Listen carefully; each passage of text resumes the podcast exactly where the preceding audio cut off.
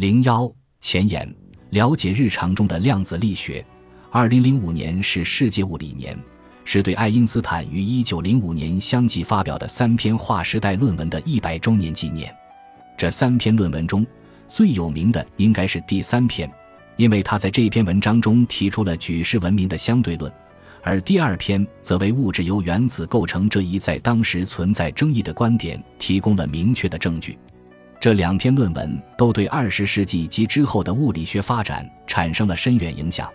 然而，真正带领我们走进量子力学时代的，却是爱因斯坦的第一篇论文。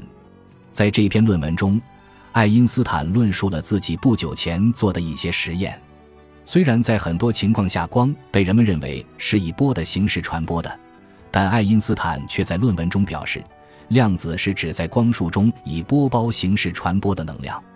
这个明显的悖论引出了波粒二象性概念，并最终引出了著名的或者说臭名昭著的薛定谔的猫理论。我写作《人人都该懂的量子力学》这本书的目的，就是想向读者介绍量子力学领域具有代表性的一些成果和重大突破。虽然书中包含了一部分解释物质如何以原子及更小形式运动的内容。但我们的重点还是会放在解释日常生活中的量子力学现象上。很多人并没有意识到，许多现代科技都有着明确的量子力学基础。例如，驱动计算机运转的硅芯片内部的运行机制，以及电流能够通过金属线传导却无法通过绝缘体传导这种现象背后，都包含着量子力学原理。多年来，人们一直担心现代科技会对环境造成不良的影响，尤其是大量二氧化碳排放到地球大气中后导致的全球变暖现象。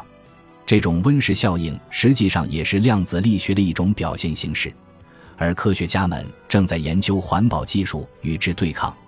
我们在书里讨论了这些现象，也讨论了量子力学在超导性材料和信息技术中的应用。在本书的最后部分。我们阐述了量子力学所涉及的一些哲学思考。量子力学是公认的极度复杂且难以理解的学科。人们普遍认为，一个人只有相当聪明且精通高等数学，才能理解量子力学。然而，量子力学并不是火箭科学。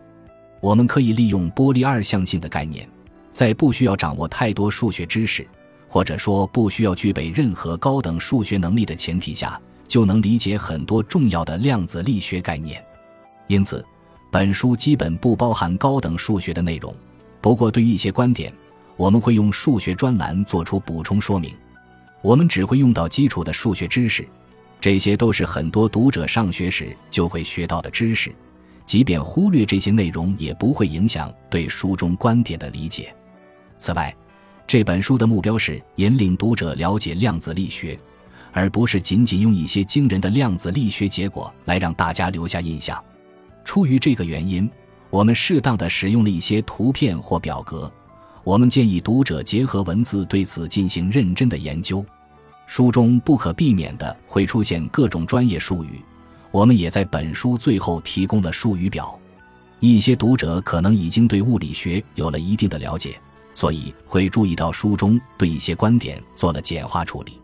对入门级别的图书来说，简化处理不可避免，但我希望并且相信，这样的简化不会造成模型或论点的使用错误。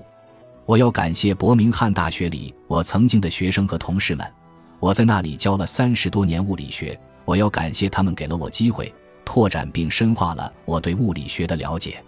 维多利亚·罗达姆和 One World 出版公司表现出了足够的耐心，但也给我施加了必要的压力。我虽然没有按时交付稿件，但也没有拖延太久。